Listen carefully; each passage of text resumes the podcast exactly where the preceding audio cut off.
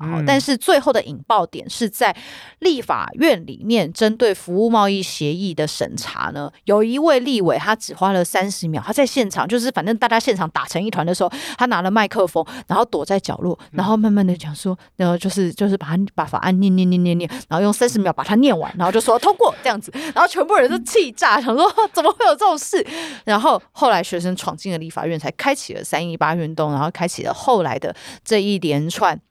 风起云涌的这些呃民主的这个再一波的运动浪潮这样子，嗯嗯，所以当时的这名立法委员是谁呢？就是张庆忠。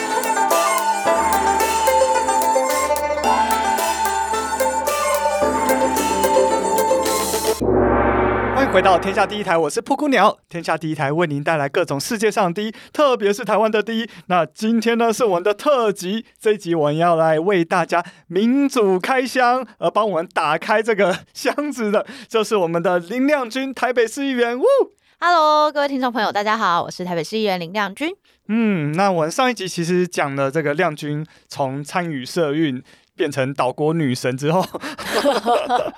然后接下来变成造浪者，对，然后接下来也真的成为了人选之人，而且还就是抽签都抽到原来服务的那个办公室，服务处也是同一个这个天选之人的故事。哎，那顺便先来问一下，当时怎么会叫你这个岛国女神的？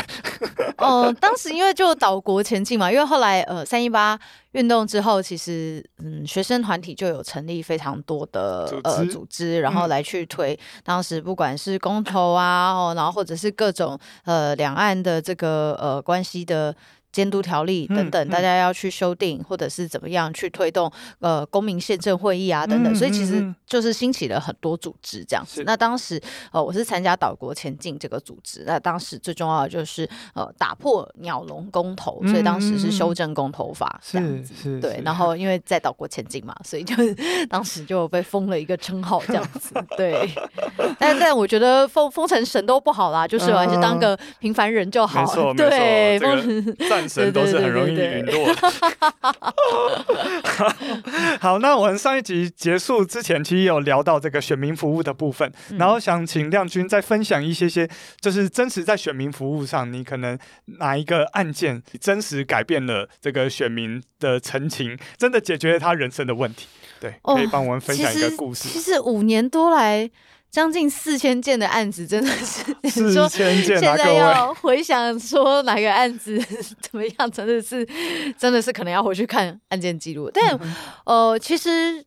大部分来找我们呃服务的，我觉得近期然后最近这一两个月比较多的都是法律上的问题。哦，我就看到很多人因为呃被诈骗啊，哦、然后或者是这个家庭的这个呃财产纠纷啊，嗯、然后或者是呃邻居这种彼此的这个漏水问题呀、啊，嗯、哦，然后或者是感情。哦，也会有这种感情婚姻问题哦。其实这种很多，然后都会来找我们。那其实我们能够提供的协助就是呃，给他们法律上的资源，嗯，然后让他们去理解说，在接下来的法律行动当中，他可以采取什么样的策略。这样。那呃，除了这个以外，我们最重要的是，我们跟其他办公室不一样，是我们还有提供心理健康咨询。嗯，那就是从去年因为疫情就是呃比较趋缓。之后啊，其实。呃，有发现说，大家对于这个疫情改变大家的生活形态之后，会发现人跟人之间的相处其实变得不是那么容易。嗯、然后再加上说，疫情期间，因为当时呃可能有确诊的人，在当时最严重的状况底下，会被大家质疑说啊，你是不是给得为模糊啊什么的？会对，那所以就也会被投以异样的眼光。是那所以我觉得在这种心理压力之下呢，确实也都让呃大家有很多就是心理的健康需要被照顾。嗯、那其实我觉得这件事情是每个人都会遇到的。我觉得这这个就跟我们生理上会生病，心理上也会。嗯，对。所以其实我觉得这没有什么呃特别的。但是因为大家对于说要去呃要去医院哈，譬如说要去找咨商师哈，或是要去找精神科，大家都会觉得非常害怕，然后大家就觉得嗯，嗯，这个这样人家会不会觉得你有什么问题这样？但其实这真的没有什么，就是只要生病了，就是要好好的接受治疗，而且接受专业的协助。所以我们从去年开始就有了这个心理健康咨询的服务。那我们就是呃每个月会有。呃，会有两天的时间，我们提供四个时段，然后让民众来预约。然后，呃，我们是跟台北市的咨商心理师工会合作，嗯嗯、那都是非常专业的咨商心理师。那其实他就是有点像出访了哈，就是呃，大家来讲，就是呃，民众来讲他自己面对到的困境哈。嗯、那咨商心理师会给你一些呃初步的这个呃回应，然后最重要的就是说，让你理解说，呃，这个咨商心理师这个工作哈，他能够。对你的呃心理上的健康有没有起到帮助？嗯、那如果有的话，当然大家或许就会自己再去外界哦找适合的智商智商所，然后再自己去安排接下来的咨询。是是那我觉得这个是是让大家更能理解到说心理健康、心理卫生的重要性。所以这个从去年到现在，我们都一直每个月从不间断的在做这件事情。然后再加上近几个月，当然 Me Too 事件。频传哈，所以确实我们也接到很多呃 MeToo 事件里面的当事人，我们也透过这样子的一个咨询服务，嗯，然后提供他们，因为除了法律上面他可以采取的行动以外，嗯，因为大家知道就是。嗯，其实 Me Too 事件很多时候它是发生在就是呃一个密闭的空间或当下只有那个行为人跟当事人两个人而已，所以其实你要真的能够在呃法庭上面拿出证据，然后进而让对方落入到刑法的这个呃检讨范围内，其实门槛是非常高的，所以最后很有可能这些案子就会变成不起诉。那这对这些当事人来说，他无疑又是一大的重击。所以呃我们会通常会安排说。在法律咨询之后，因为律师当然是给他最专业的建议，然后也会告诉你说这个案子有没有机会成立，或者是你必须要有哪些资料才有可能哦正来能够正式的对对方提起告诉。所以这很多时候其实有可能都会让当事人觉得有点沮丧，所以我们也就会在安排心理健康咨询，透过这个呃智商心理师的呃一些陪伴跟辅导哦，能够让他理解到说他现在所面临的。困境这样子，嗯、那所以呃，我觉得这个是我。近一年多以来，我觉得呃，提供这样子一个新的服务，然后我觉得是因为有别于其他办公室，然后但是我觉得这是对嗯现代人大家在高压环境之下，因为社群网络哦，其实很多时候你都会受到言语上的这些呃影响或心情的波动，我觉得很有可能都会让呃心理的健康受到影响。但是我觉得这个事情的陪伴，我觉得确实也帮助到了许多人，所以就是。除了一般的这个灯亮录屏水沟通 之外，对，其实我们提供的呃法律咨询跟心理健康咨询服务，我觉得呃也是这几年下来，我觉得也是很重要的呃一个我们服务的内容跟重点。好，所以各位市民朋友们，亮君服务处是有提供这些法律咨询跟心理咨商师咨询的服务的。谢谢亮君啊！如果有需要的朋友，好，请假，请假二五五七零六五八。好，那接下来就是要问一个无党籍，嗯，对，进入台北市议会要去问政啊，要去质询啊，或者是要去立法啊，一定会遇到很多。困难，或者是说你真的去在咨询的时候问出了什么问题，嗯、然后让市政府真的做出改进跟改变，嗯嗯、对，然后所以呃，这个就是我们在人选之人里面看到的这个，好像真实可以为选民们带来改变，所以很多人去参与这个造浪者的工作，对，对，所以今天呢，就是想请亮君分享一下，你进入议会之后，真实的为了。啊，台北市民们，还有这个台北市政府带来了什么改变？嗯、那我们先从这个咨询开始好了。咨询其实呃，大家知道说呃，青年朋友很关心的社会住宅居住正义问题，大家知道。台北市之前爆出四万块的。社宅其实就在我的选区，嗯、哦，就是明伦社宅。那当时这个四万块的租金爆出来之后，全部人就感到非常震惊。我说：“天啊，我在外面，那我为什么不去租外面的房子就好？我还要来租社宅，居然要四万块这样子。”然后后来我们才发现说，其实台北市政府的租金计算公式是有问题的。嗯嗯。那大家知道说，社会住宅其实它。基本上它是具有社会福利性质的，没错，因为它有两个目标。第一个目标是能够让呃这个一定的这个收入水平以下的这些人，他能够用比较低的租金来去承租房屋，而这个房屋是由政府来提供。是。那第二个呢，就是要平抑房价。哦，从国外的报告显示说，其实社会住宅在呃整个城市里面达到一定的比例之后，它有助于平抑房价的这个效果。没错。那所以这两个。目标其实它都具有这个社会福利或公益性的性质在里面，是。所以我们就一直跟柯市长讲说，社会住宅你不能把它想成是呃一个赚钱的工具，嗯、你也不能来想说我要回本，嗯嗯，哦，因为你说像。你盖呃这个高速公路，或者是你盖捷运，你就想着说这个本业要回本嘛，摸柯林嘛，对不对？那你说像捷运，其实捷运的本业啊是亏钱的，捷运的收入赚钱是来自于哪里的？来自于它的业外收入，就它的广告收入等等的。但是它本业是亏钱的，大家会说，哎，为什么亏钱？因为它具有公益性质，它要提供人民的大众运输，也希望大家多多利用大众运输工具。而社会住宅也是一样的。道理，我们要提供这个比较呃低于市场租金的这些价格，然后能够让呃这个市民来去承租。嗯、那我觉得这个部分其实就是在当时市府定。租金公式的时候，他把成本的计算，他连地价税跟房屋税都放进去了。嗯，但大家知道吗？其实地价税跟房屋税它是地方税，是，也就是其实呢，它还是交给台北市政府。嗯嗯，也就是它其实对于市府来说，就是左手进右手出。没错，对，所以它根本就不应该被计入成本当中。好，所以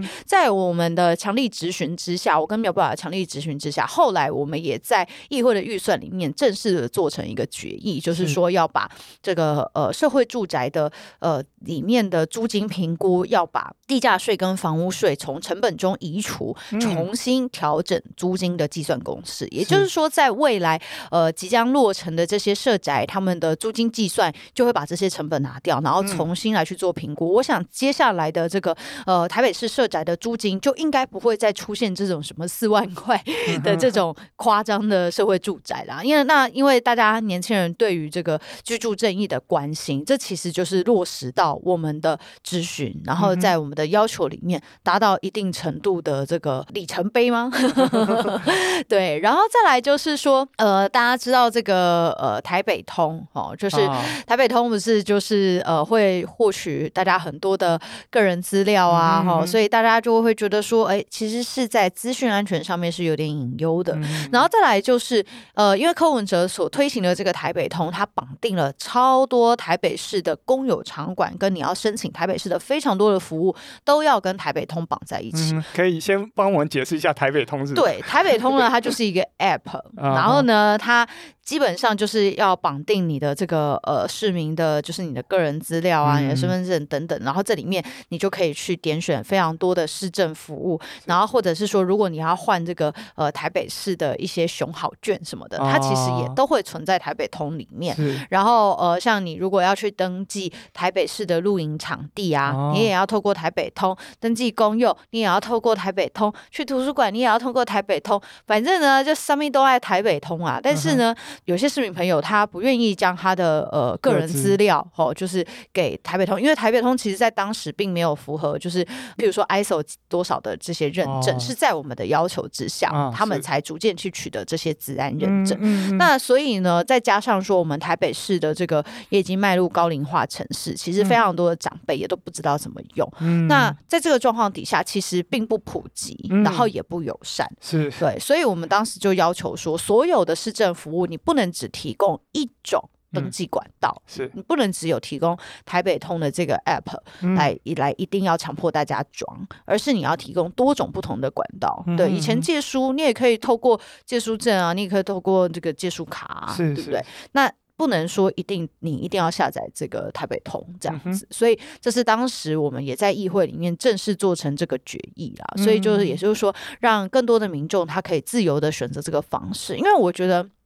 很多，呃，像柯文哲，他都会觉得这个智慧城市啊，怎样怎样怎样。但是问题是，智慧城市的前提必须是这个东西好用，能够被大家接受，而不是你强迫大家使用。你强迫大家使用，就变成什么？就变成中国共产党了嘛？嗯、对啊，所以这是不对的方向，而是呃，政府建立了一套更完整的服务系统，嗯、然后让大家觉得好用，大家就会决定去采用。对、哦，然后大家就开始觉得，哎，那。既然如此，我们就把更多的这些服务联动到这个 app 上面，嗯、那而不是强迫大家你一定要装了这个东西，嗯、你才能使用我们台北市民的服务。嗯、我们所有的台北市政服务都是人民纳税钱的，所以不应该哦，因为这个有人没装台北通就不能使用，这是不对的。对啊，就是。一个政府，它应该是提供多元的管道给不同族群们，就是可能比如说年老者或者是年轻的人，他们习惯用怎样不同的管道去接触到这些市政府的资源。对，应该市政府的角色应该是这样子去做提供的。是对，然后你可以说在你提供这些服务、这些管道的同时去宣传，说哎，其实你也可以装这个 app，然后装完之后你会更方便哦。对，但是它。毕竟不是这个，比如说年长者对习惯的一个管道，所以就是谢谢亮君帮我们，就是监督台北市政府，对，让这个台北市政府知道他们应该要怎么做事情啊。嗯嗯嗯。那接下来还有什么例子吗？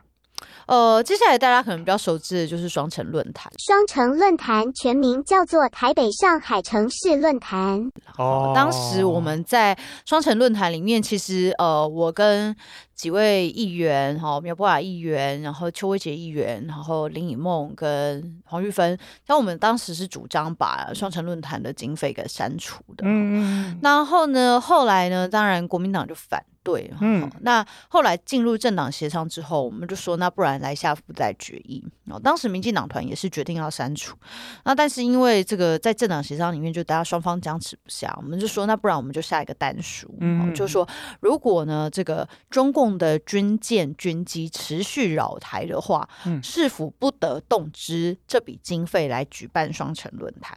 然后呢？这个决议也确实出了协商，哦，然后也通过了二读三读，嗯嗯、但是呢，柯文哲他还是举办了双城论坛。嗯，好、哦，那他举办的双城论坛，然后其实呃花了这个钱，哈、哦，最后呢，他现在目前还列在台北市的呆账上面，嗯、哼因为当时我们就说不得动之。对啊，好、哦，对，所以大家会讲说，哎。哎，这个台北市议会议员应该就是权力很大啊，什么之类的。No，其实行政权真的是大过一切。所以你看，像即使是我们连议会的决议，市政府不愿意去遵守，我们最多的就是予以谴责。嗯，对。所以就是说，我们在议会里面真的是需要。要更多像我们这样子的议员强力监督进到议会里面，给他们够多的压力。是对，因为其实当时虽然说呃这个。这个决议他也通过了政党协商，但是当时因为柯文哲他并不是民进党，也不是国民党，也不是社民党，所以呢，作为一个台湾民众党一雄多位状况底下，他想干嘛就干嘛。嗯，所以在这种状况底下，我觉得议会所发挥的这个作用就非常非常的重要。嗯，所以大家选民意代表一定要 慎选，因为你选了市长。对，市长要慎选，是，但是呢，选民意代表更重要，因为他要监督你所选出来的市长，是没错，对对对，所以我觉得在议会里面的呃政党协商啊，然后跟行政权跟立法权之间的这些呃互动，然后或者是说，有时候我们会需要市政府帮忙，有时候我们又希望市政府能够正式的来去在议题上面做表态，其实这中间的折冲跟呃。谈判其实都，我觉得是这五年来，我觉得让我学习非常多的事情，这样子。而且你是以无党籍的身份进去跟大家做协商，嗯、你会不会觉得有时候很很无力？会吗？呃，因为我上一届是时代力量党籍嘛，那后来无党籍之后，其实因为以台北市议会而言，其实他们都呃很开放，说各个党籍的议员都可以参加政党协商。嗯、那我觉得在政党协商里面也可以。可以充分表达意见跟想法。然后在这个过程当中，其实就是学习的这个沟通的艺术跟谈判的技巧。嗯，因为大家知道说，我们过去在跑社会运动啊的时候，我们都希望说可以获得百分百的运动成果。嗯嗯，但是。进到这个呃议会的 实务的时候，你就会发现这个真的很难。所以你要怎么样在一来一往当中，还是把自己所坚持的价值推进一步？我觉得这才是最重要的。因为你如果你还是坚持一百分，但是你坚持这个百分百的价值之后，呃，其他人都不接受，但唯独你坚持的话，那最后。那可能就会是仍然是那个最传统、最守旧、最保守的法案被通过，是是，而我们所推进的任何一步都没有往前。嗯，所以，怎么样让对方也接受一点点我们的想法？我觉得这个是非常重要的事情。那台湾的民主或政策的形成，从来都不是说呃一夜之间，隔天哎整个就变得不一样了，没有，就是一直以来都是一棒接一棒的。所以对我来说是，只要我能够往前推进一步。那就是一个重要的里程碑。嗯，然后后面如果有更多的人，好，像像我们这样子的年轻人投入的话，也同样再把这个价值持续往前推进的话，那他总有一天就也可以达成满分啊。没错，对啊。所以请各位给我们这些小党一个机会，给给这个进步的五党级好亮区一个机会，继续为大家服务。好，那接下来就要问一个更深入的，就是呃，我们知道地方议会其实可以定这个自治条例，对。对，那想问一下，这个在你议员的生涯有没有定出什么自治条例，然后带来什么改变？呃，我们当时是有推那个呃。城市宜居自治条例啦，里面包含的就是有关呃节能减碳跟净零碳排的一些计划，嗯、就是针对说呃大家知道全球在二零五零年的时候有一个重要的净零碳排目标，嗯、那以这样子的前提之下，台北市每年要减少多少的碳排放量？那这个目标要怎么样去达成？嗯、那都是透过这个自治条例里面去完成。那这个部分是由没有办法议员起草，然后我们几位议员来联署。嗯、那我觉得在呃。这个推动过程当中，其实市府他们也有推动他们自己的一个版本啦。哈，那当然，其实他们也是因为议会有了议会版，他们才他们才提出。啊 啊、对，那那我觉得在这个沟通呃跟协调之下，其实很多时候也是议会在推进市政府的进步。是对，所以呃，我觉得像这样子的自治条例，其实呃在议会。里面，我们其实这几年下来，因为法案的形成真的是很不容易的，嗯、要花非常多的时间研究。嗯嗯、那我觉得像这样子进步的议题，大家过去可能都觉得近零碳排就是我们在这个呃呃很多的游行上面大家会看到，可是要怎么样把它化作政策，化作每一个局处里面它必须要做哪些事情，甚至要编列气候预算等等的这些，要怎么样化为具体的政策？它作为一个自治条例，其实是能够。被落实的，能够将我们过去在街头上的主张，能够带到我们的城市里面。嗯，对。哇，这个我觉得特别无党籍会很难推动这个 自治条例。对，不过刚从那个亮君的言谈也可以听到，就是其实很多时候你可能会看到，哎，这个自治条例过的是呃市政府提出的版本，嗯、或者是其他大党提出的版本，嗯、但是他们提出这些版本的前提是因为小党先提了一个版本，所以对很多时候就是我就会讲说，其实我们这些人不管是小党或者是像我这样无党籍的独立候选人，其实呃。进去之后，都会让议会起了非常多的化学反应。嗯，譬如说，我们开委员会的时候，因为后来我们就说要直播嘛，嗯，然后所以议会就有了委员会的直播跟大会的直播。是然后呢，大家就会知道谁有开会，谁没开会。嗯，所以呢，这些有些老议员就。以前都不开会的啊，都来签到就走啦。那现在都不敢啊，都屁股粘在椅子上面，不敢乱动啊。那这个也是因为我们的关系啊。嗯、然后或者是大家也会笑称说啊，只要跟我们这几个年轻艺人抽到同一个委员会，就要开无限多的会，哦、因为我们的我们审查预算真的是逐条一条一条一条审查。真的？对，没有，因为通常有的人说哦，这整个包裹，哎，然后就就就结束了这样子，嗯嗯、所以。呃，对于议会来说，真的有更多的心血投入注入，其实还是会带来很多不一样的改变。嗯，哎，刚刚有提到一个很关键，就是议员其实还有个职责，就是审预算。对对，那可以分享一下，就是你在这个审预算的过程中，哦，我相信这个是非常艰辛的过程，因为我看过预算书，真的是看不太懂，就是他写了一个很长串的那个名词，嗯、但你其实不、不知道这个确切的意思是什么。其实就是预算书，预算书大家会觉得很可怕，但是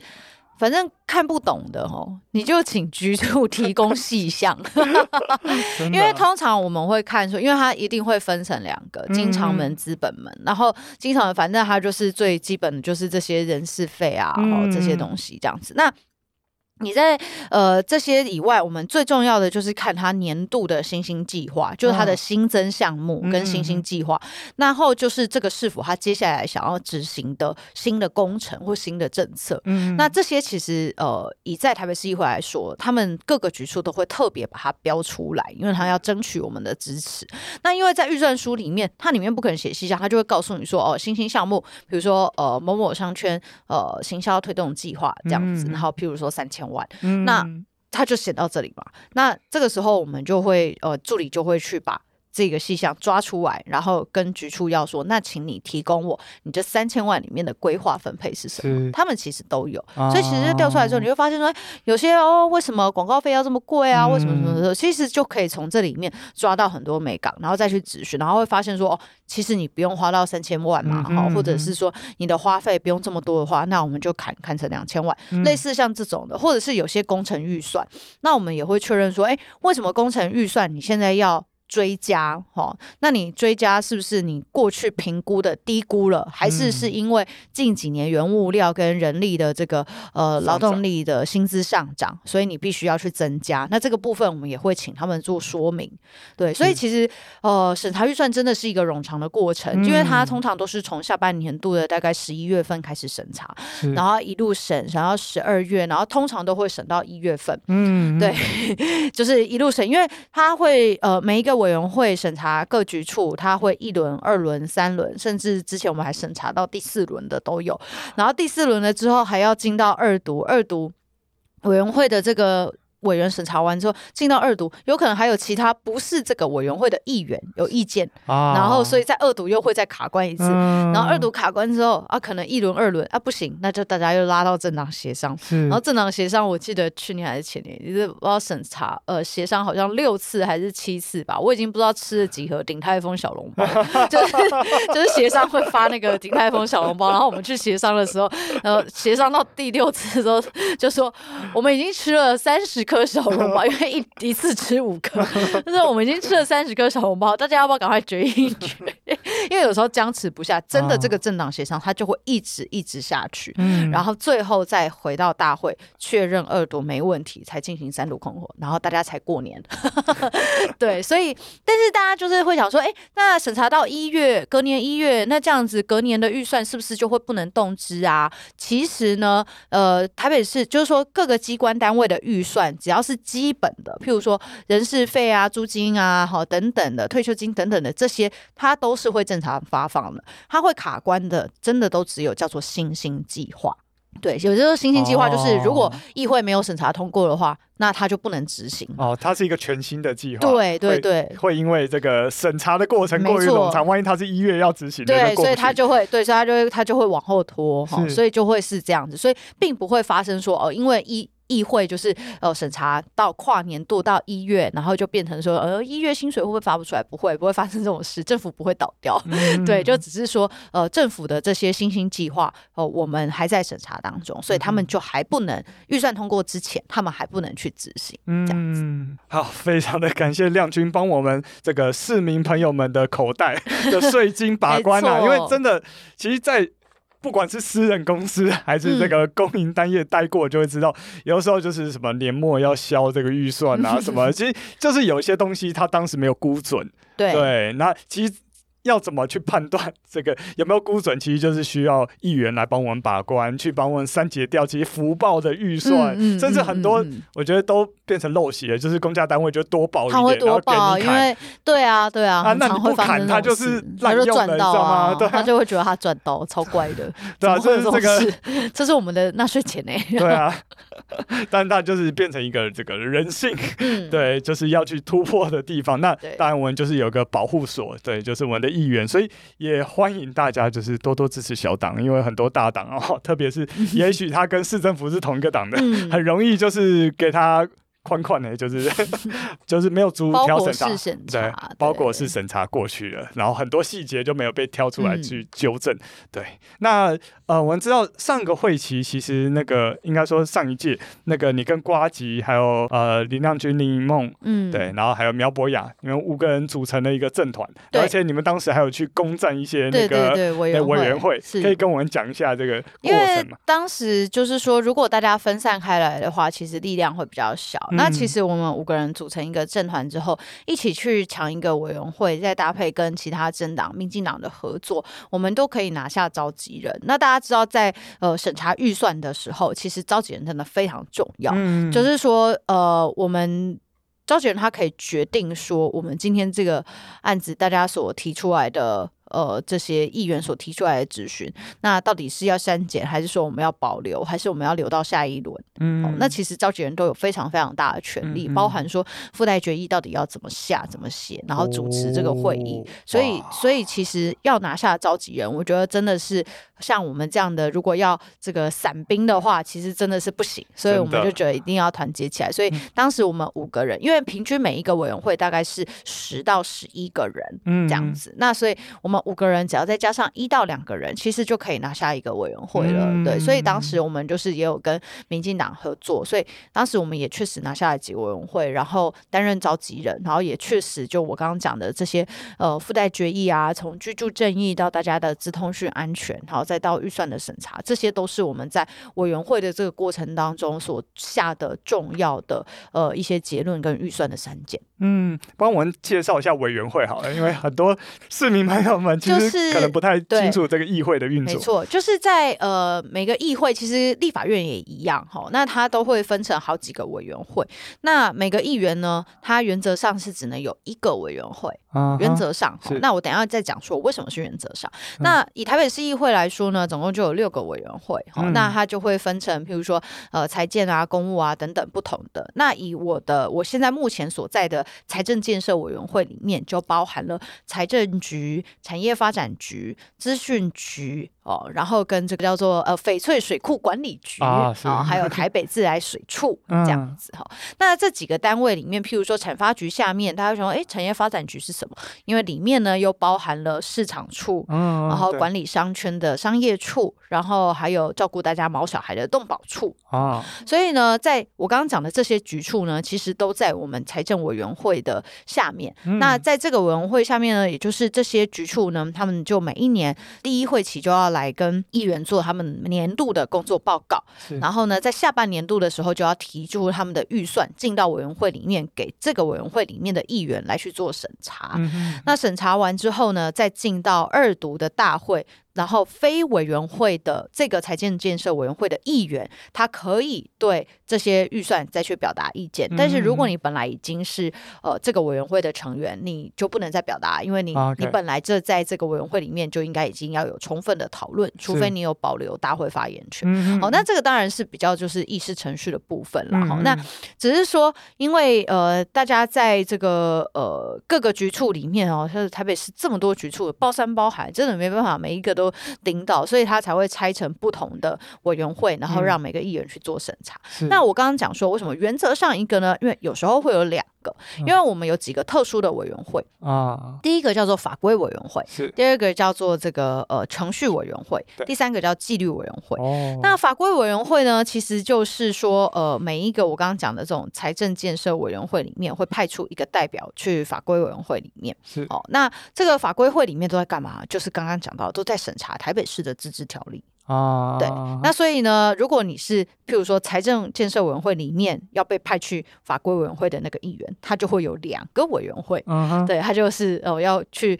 开。法规委员会，然后也要财政委员会，他也要来开这样子。然后刚刚讲到说，程序委员会就是每一次大家在呃开会前，他必须要定定说，那我们这次的议案有哪些要排进来？嗯、有市府提案啊，然后有议员提案啊，哈，然后跟哪些案子上次已经被暂搁了，嗯、那要在这一次排进来吗？还是要继续放着？好、嗯，所以这个其实也牵扯到很多这个议事杯格的问题。所以有时候在程序委员会里面，他确实也会呃起到一些政治上的牵制作用，这样子。那这个也是同样每一个委员会都派一个人去这样。嗯那再来就是纪律委员会，那纪律委员会比较少启动啦，就当然就是呃议会里面如果有议员呃就是有这个出格的、um, 状况的时候、嗯嗯、哦，那就可能要被送到这个呃纪律委员会来做相关的惩处。对对对，绿党有有经验，对，对，对对 对，就是当我们骂议长或是骂没错骂一些传统势力骂太凶的时候，传统势力就会联合起来把你送到纪纪律委员会，然后让你这个暂停职务个。几个月，对对哦，这个真的是小党生存不易啊，没错，连太凶都不行，真的是很辛苦。对，谢谢亮君帮我们介绍那么多市议会内部的这个运作模式，帮我们做了这个民主的开箱。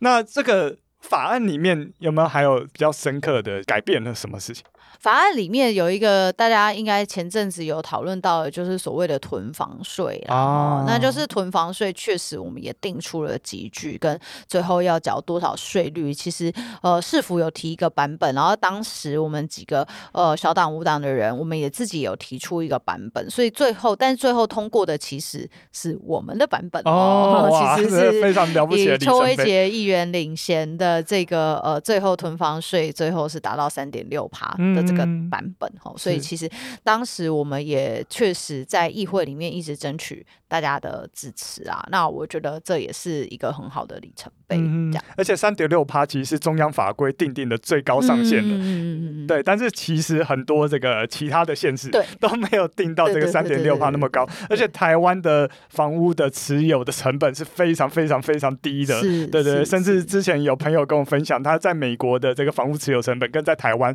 是十分之一的差距，对对，所以这个比如说这个台湾的居住正义，其实还有很长的路要走。然后最近有那个修到四点八的样子，中央的法规，对，对，所以就是希望哈其他县市继续跟进。没错，而且最近那个 存房税要全国总归户嘛，就是说你在各个县以前可能只有单一县市，那你接下来他可能要全国总归户。哦、那、这个、本来只算你在这个县市有几户，然后不会管那个其他县市的。对，就是会 这个到时候。我觉得这也是会蛮大的影响啦，对对，这个都算是居住正义的一环。那其实。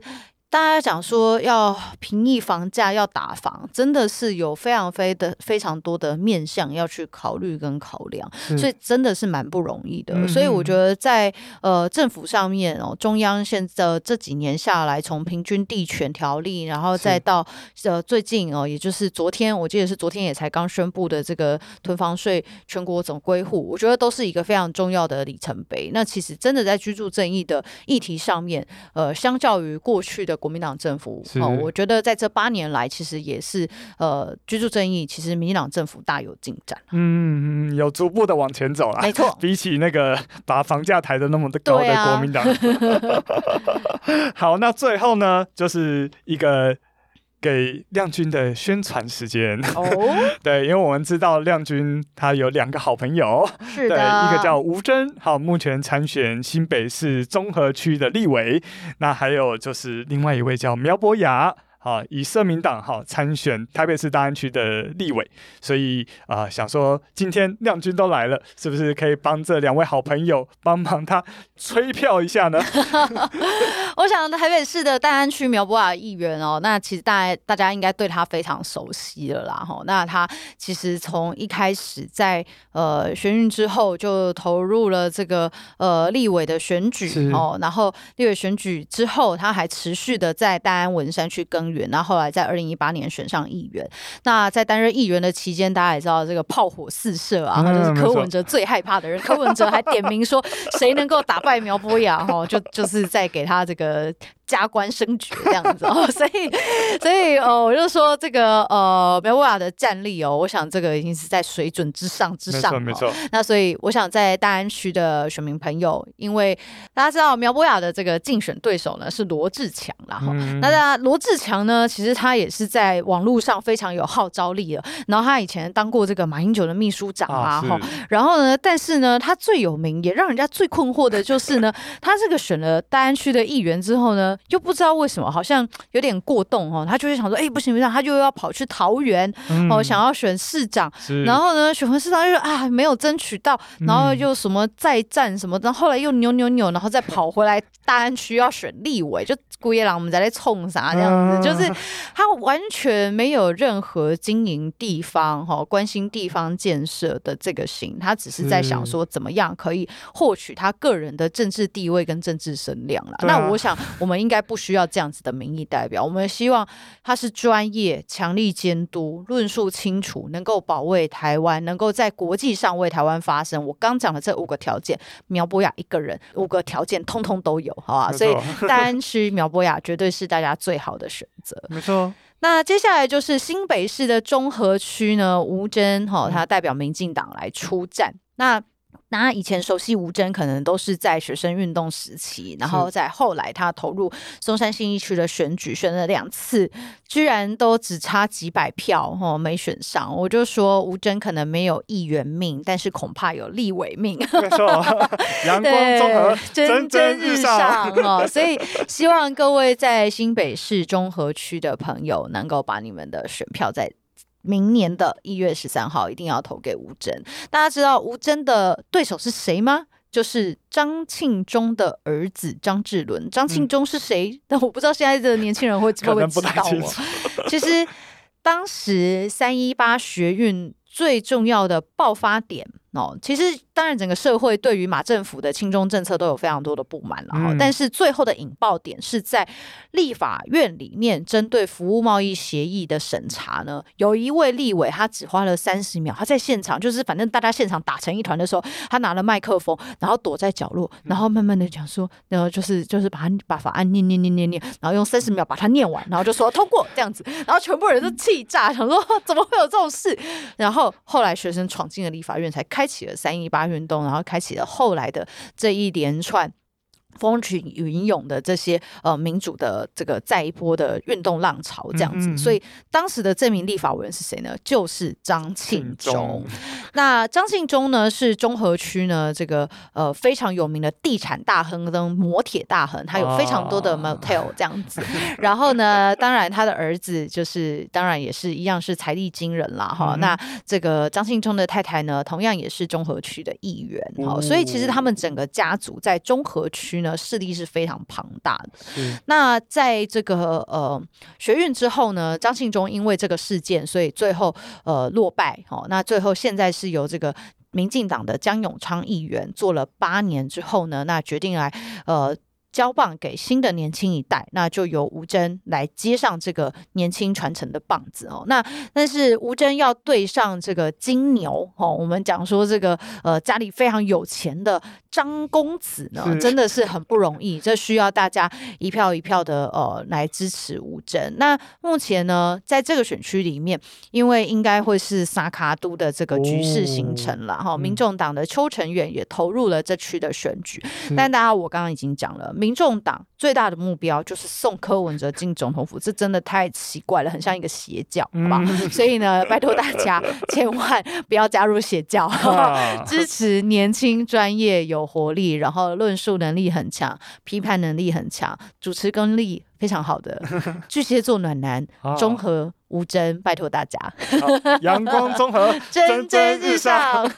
好，我们谢谢亮君议员，谢谢，谢谢，谢谢。谢谢各位听众朋友听到这边，那大家知道天下第一台是一个要求正确性非常高的节目，因此呢，有些事情要跟大家更新哦。首先就是要先跟大家说，这个录影录音的当天是七月六号，也就是两个半月前。那有些事情呢，就在九月十九号发生了变化，那就是九月十九号，也就是。节目上架的上个礼拜呢，李亮君在赖清德副总统兼民进党党主席的推荐下，加入了民主进步党哦。那其实这一集啊、我们有提到这个小党啊、第三势力啊、无党籍的困境，我觉得这也可以作为呃，为什么嗯、很多人最后还是选择了加入一个啊、跟他理念比较相近的大党，然后选择去这个大党里面去做一些革新，去做一些改革，去做一些把更进步的价值带入到这个大党的